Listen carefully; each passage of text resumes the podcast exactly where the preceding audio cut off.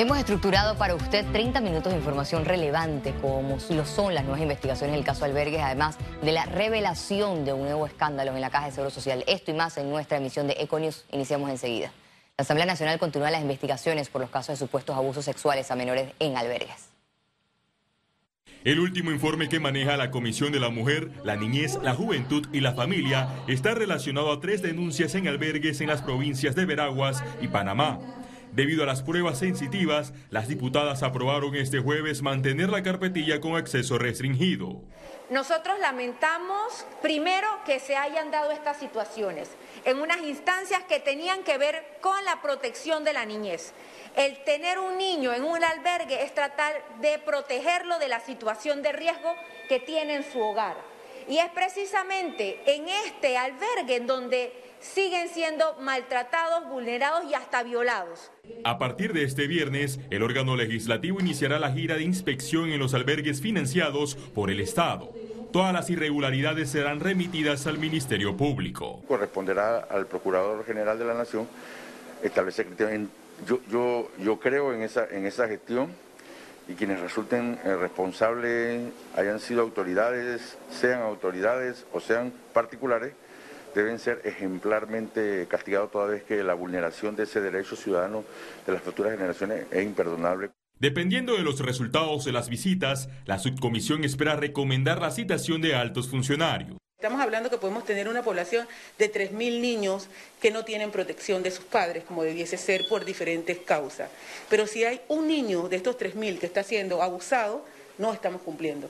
La Asamblea Nacional ha destapado hasta la fecha dos escándalos de abusos a menores. Ambas denuncias están en la Fiscalía, quien ha logrado solo una condena y varias medidas cautelares.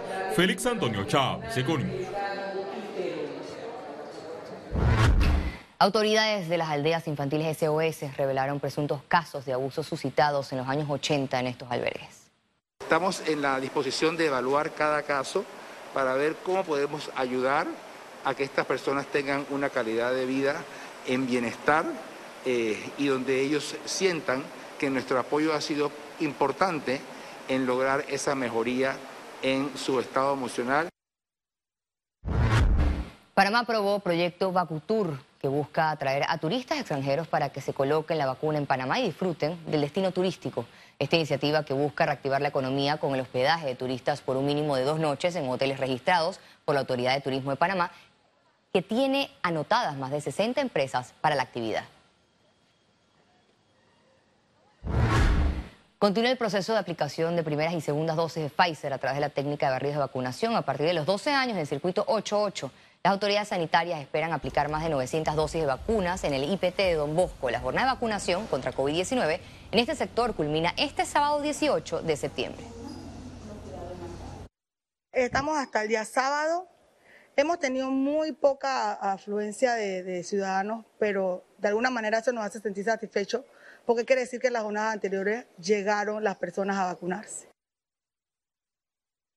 Hospital San Fernando. Presenta Reporte Epidemiológico. Panamá administró más de 20.000 dosis de vacunas contra COVID-19 en las últimas 24 horas. Veamos en detalle las cifras del MINSA. 463.459 casos acumulados de COVID-19, 373 nuevos contagios, 304 pacientes se encuentran hospitalizados, 72 en cuidados intensivos, 232 en sala. Se reportan 451.966 recuperados clínicamente. Un total de 7.166 fallecidos, de los cuales uno se registró en las últimas 24 horas. Total de vacunas aplicadas, 5.287.054 dosis.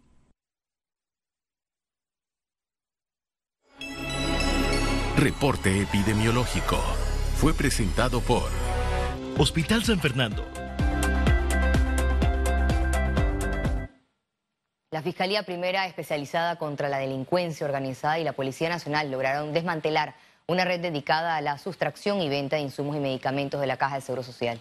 La operación dio como resultado la recuperación de múltiples insumos y artículos que habían sido sustraídos de diferentes policlínicas, así como la captura de un total de 12 sospechosos, de los cuales cuatro son funcionarios de la Caja de Seguro Social y uno del Instituto Oncológico Nacional. La conferencia episcopal panameña ve como positivo el anuncio del Ministerio de Salud sobre la ampliación de aforos en las iglesias.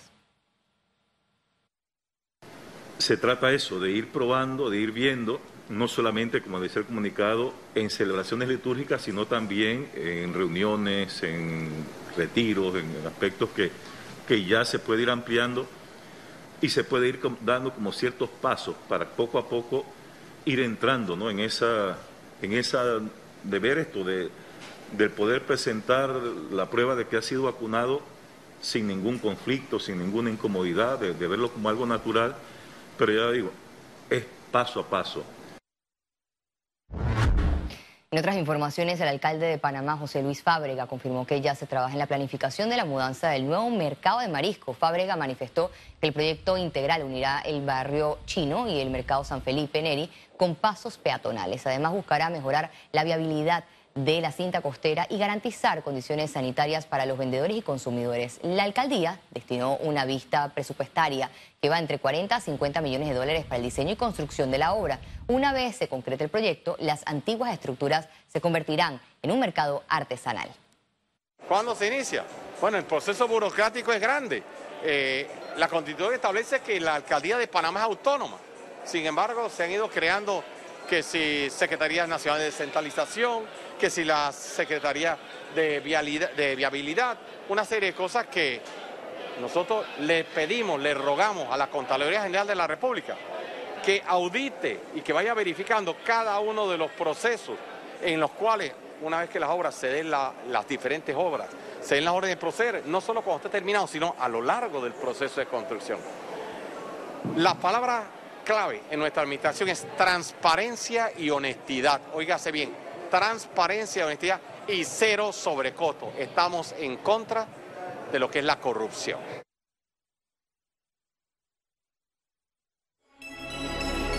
Economía. El administrador de la IG, Luis Oliva, aseguró que analizan las irregularidades en la activación del vale digital para garantizar el cumplimiento de subsidio. Han habido algunos casos que las personas han traído su certificado, nosotros le hemos, hemos validado el sistema y se les ha hecho la recarga, pero en su gran mayoría es porque no culminaron los cursos virtuales o porque no, no iniciaron las clases en el INADE.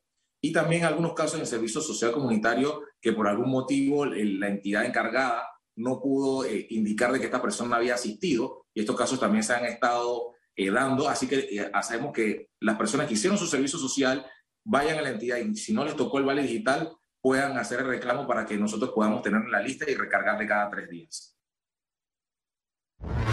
La Federación de Cámaras de Comercio de Centroamérica manifestó sus expectativas positivas de recuperación económica para el cierre del segundo semestre del 2021.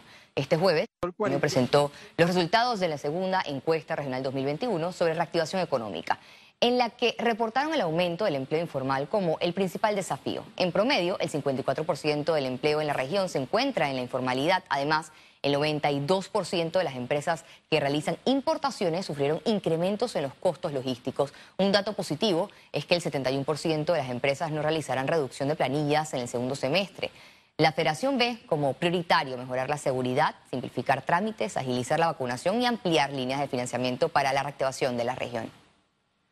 No es posible que el 54% de nuestros ciudadanos y de las familias vivan el día a día en una, economía informal donde no tienen ni siquiera en, algunos casos asegurado su futuro, porque no tienen ni acceso a la salud. Entonces, tenemos que trabajar muy fuerte y desde ahí es donde desde FECAMCO hemos sido, y no, por eso creo que somos un ejemplo en FECAMCO de seis cámaras que trabajamos de la mano y trabajamos con una visión y una misión común que es ayudar a nuestros países a producir. Hay una alza mundial en los costos de fletes, eh, producto de una, de una desabastecimiento de contenedores principalmente a nivel mundial, eh, por un tema de en, la costa asiática primordialmente, lo cual está creando indirectamente una inflación y un costo en, todo tipo de productos, desde alimentos hasta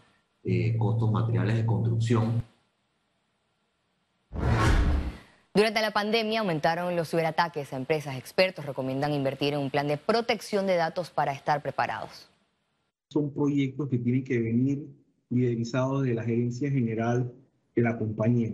Si una compañía quiere hacer un proyecto de esta índole y la gerencia general no está comprometida, la junta directiva no está comprometida con el mismo, el tiempo puede ser infinito.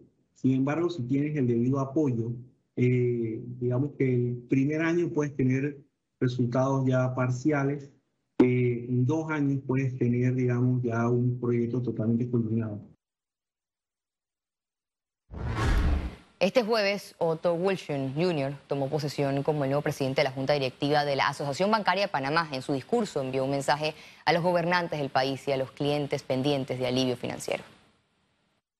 Dos semanas del término del periodo de flexibilización financiera, seguimos haciendo un llamado a quienes no han llegado a acuerdos con sus bancos.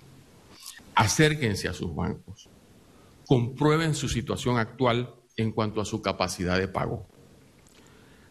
Pero sobre todo, reiteren al banco su voluntad de cumplir.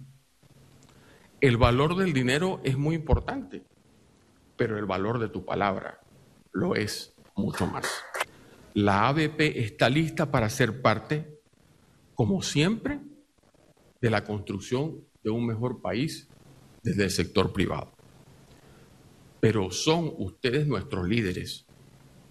De ustedes esperamos que esos olvidados conceptos de honor, virtud, deber, prudencia y sacrificio sean nuevamente practicados como ejemplo para todos los que tenemos la bendición de vivir en nuestro amado país. Conexión Financiera. Cobrar 15 y último de cada mes prácticamente es un privilegio para quienes aún cuentan con trabajo. A pesar de la reactivación económica, aún hay mucho que establecer en términos laborales. Uno de ellos es el salario mínimo y es precisamente el tema que analizará nuestro economista Carlos Araúz. Adelante, Carlos. Gracias, Valeria. En el punto más complejo de la pandemia provocada por la COVID-19, poco más de 300.000 trabajadores experimentaron por vez primera la suspensión de sus contratos. La incertidumbre ahogó miles de hogares, se activaron planes de emergencia y se procuró sobrevivir. Simplemente teníamos que aguantar. Hoy, entrando en el mes 18 de esta terrible pesadilla, el número de contratos suspendidos anda por aproximadamente 80 mil. Eso no quiere decir ni remotamente que se han reactivado 220 mil contratos. Más bien producto del confinamiento que acabó con miles de empresas generadoras de empleo, lo que estamos viviendo hoy día es el nivel de desempleo más alto desde finales de la década de 1980. Ante la imposibilidad de mantener subsidios andando por siempre, encaramos momentos complejos en la revitalización de sectores totalmente devastados, como lo son el turismo o la construcción. Pero el panorama se complica aún más porque ya existe un pliego de unos 160 puntos a discutir en los próximos meses entre empleadores y empleados para redefinir el salario mínimo en convención colectiva 2022-2025. Representantes del Sindicato Único de Trabajadores de la Construcción y afines Suntrax han plasmado la necesidad de elevar el salario mínimo en un 7,5% por temas asociados al aumento de costo de vida primordialmente. En medio de una de las peores crisis económicas que hemos vivido, nos preguntamos qué fuerza mística impedirá que un aumento en el precio que pagamos por el trabajo evite una disminución en la demanda por ese servicio, generando lógicamente más desempleo que el que ya tenemos. Ojalá el diálogo entre empleadores y empleados esté lleno de tolerancia y paciencia. Vemos altamente probable que no se lleguen a acuerdos y que el Ministerio de Trabajo tenga que tomar esta delicada decisión. Solo nos queda esperar y orar por sensatez para evitar decisiones que agreguen más dolor para ya golpeada clase trabajadora. Vuelvo contigo, Valeria. Muchas gracias, Carlos, por tu análisis. Y como muy bien lo dices, tolerancia y paciencia es lo que debe prevalecer en estos acuerdos tan vitales para el panameño. Y al regreso, internacionales. Quédese con nosotros. Ya volvemos.